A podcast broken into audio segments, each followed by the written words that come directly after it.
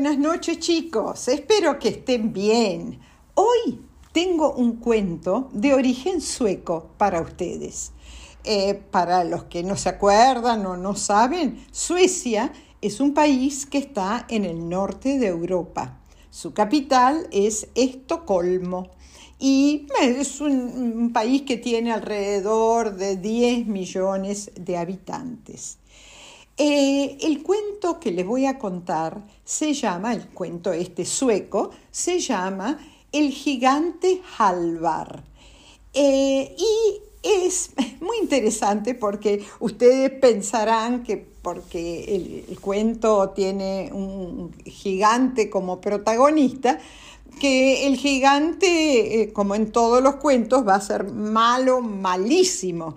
Pero este cuento es muy distinto. El gigante Halvar es bueno, buenísimo. Así que, ¿están preparados para escuchar el cuento? Empecemos. Hace muchos, muchos, pero muchos años, en Suecia vivía un gigante llamado Halvar. Era un gigante muy generoso, muy buen gigante, muy buena persona.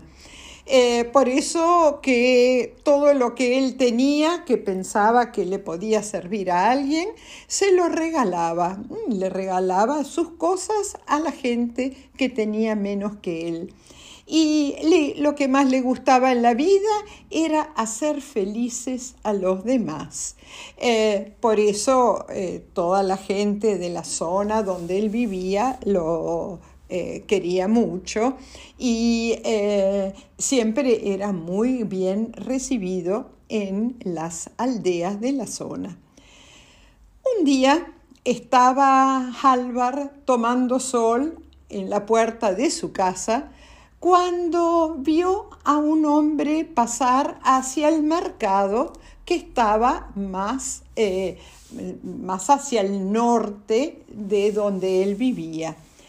Eh, llevaba una vaca que no podía ser más flaca, tanto que se le veían todas las costillas a la vaca. Y el, dueño de la vaca eh, estaba más o menos tan flaco como la misma vaca. Eh, al, gigante Álvar le dio mucha tristeza ver a este, este hombre y su vaca eh, y, eh, le dio ganas de preguntarle hacia dónde iba. Eh, el, hombre le contestó, mire, no, me voy a ir al mercado a ver si puedo vender a esta vaca. No creo que me den mucho dinero por ella, porque usted la ve, más flaca no puede estar, no da leche. La verdad que esta vaca casi no sirve para nada pero mi, señora y yo necesitamos urgentemente harina para hacer pan, porque tenemos muy, muy poco para comer y estamos pasando mucha hambre.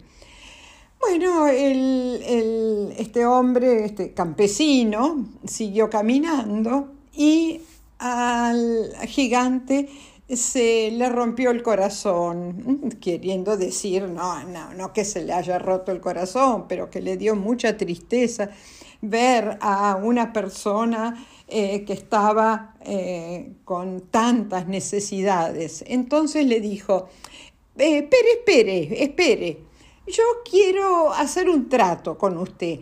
¿Qué le parece si yo le cambio a su vaca por siete cabras mm, eh, jóvenes, gorditas, hermosas. Y claro, el campesino dijo, yo no entiendo, ¿por qué me quiere cambiar esta vaca flaca por siete cabras gordas? Eh, pero usted es tan pobre como yo, ¿por qué quiere hacer eso? Y el gigante Halvar le dijo, y porque a mí me gusta ayudar a la gente. Eh, haga una cosa, no vaya al mercado, vuelva a su casa, ponga eh, la vaca en el corral y mañana la mañana va a encontrar ¿eh? a que la vaca ya no está y que en vez de la vaca va a encontrar a las siete cabras gorditas, gorditas, gorditas. Bueno, eh, como el, campesino sabía que mucho dinero no iba a obtener con esa vaca flaca, volvió a su casa, puso a la vaca en el corral y, eh, y se fue a dormir le costó dormirse, ¿eh? sí, sí, sí, porque eh, no podía creer que hubiera alguien tan generoso y, y que fuera a perder siete eh, cabras gordas para quedarse con la vaca flaca. Y entonces pensó, eh, no, no, este, este gigante seguramente me va a engañar. No, mañana va a estar la misma vaca flaca en el corral. A la mañana eh, se acercó al corral con su señora y la vaca no estaba. Y en su lugar había siete cabras, pero las más lindas que él había visto en su vida. Ahora, la señora y él se pusieron tan, tan felices eh, porque esas vacas que eran vacas, eh, vacas, no, esas cabras que eran cabras jóvenes, iban a dar mucha, mucha leche. De hecho, en cuanto pasaron unos días, las cabras empezaron a dar tanta, tanta leche que eh, el campesino y su señora pudieron hacer unos riquísimos quesos. Pasaron eh, unas semanas, llevaron los quesos al mercado y con el, dinero que le dieron compraron gallinas ponedoras para eh, tener no solamente leche, queso, eh, quesos y también huevos. Y también empezaron a comprar distintas, distintos cereales como, como el trigo para fabricar el pan. Y como también era tal la cantidad de, de, pan que así, que hicieron, eh, también empezaron a venderlo y, eh, y con las monedas que ganaban, se compraron un poco ropas un poco mejores y hasta compraron algunos muebles para la casa. Y así el campesino y su señora de a poquito se hicieron ricos y se olvidaron de agradecer al buen gigante por eh, todo lo que había hecho por ellos. Y pasó el tiempo y el, eh, el gigante se preguntó por qué no venían a agradecerle, pero estaba muy, muy ocupado ayudando a otra gente y no le importó demasiado, hasta que un día pasó el campesino por delante de la puerta de la casa de Halvar. Entonces, eh, claro, el gigante lo vio y lo llamó y le dijo, ah, eh, ah me acuerdo, me acuerdo de usted. Eh, ¿No quiere pasar por mi casa y me cuenta cómo le ha ido en la vida? El campesino dijo, ay, la verdad es que no tengo tiempo para perder, porque tengo tantas cosas importantes que hacer y no puedo quedarme acá para contar sobre, para contarles sobre mi vida. Eh, lo que veo es que eh, eh, usted sigue siendo un gigante muy pobre. y, y sí, y sí, porque yo prefiero ayudar a otras personas y no necesito muchas más cosas en la vida.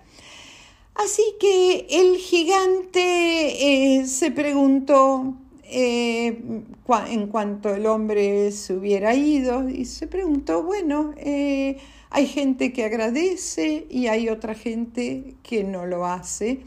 Ahora este hombre es rico y yo he contribuido a que esté bien y en, buena, en una buena condición económica no sabe agradecer, pero bueno, eso yo no lo puedo cambiar.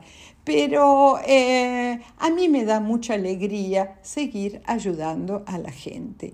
Así que el gigante siguió feliz en su casita, haciendo el bien a la gente de las aldeas cercanas y su casa se convirtió en un lugar de encuentro, de encuentro de los adultos y especialmente de, encuentro de los niños, de los chicos, que eh, muchas veces iban allí a jugar. Y eh, esa casa del gigante Em, ya la verdad es que el gigante falleció hace muchos, muchos años, pero quedó la casa y eh, todos la llaman la casa de Halvar. Y como em, en, en la época en la que él vivía ya la empezaban a llamar la casa de juego de los niños, Así se la conoce ahora. Algunos la llaman así, la casa de juego de los niños, y otros la llaman la casa del gigante Halvar. Y colorín colorado, este cuento se ha acabado. Espero que les haya gustado como me gustó a mí cuando lo elegí. Les mando a todos un gran beso tren.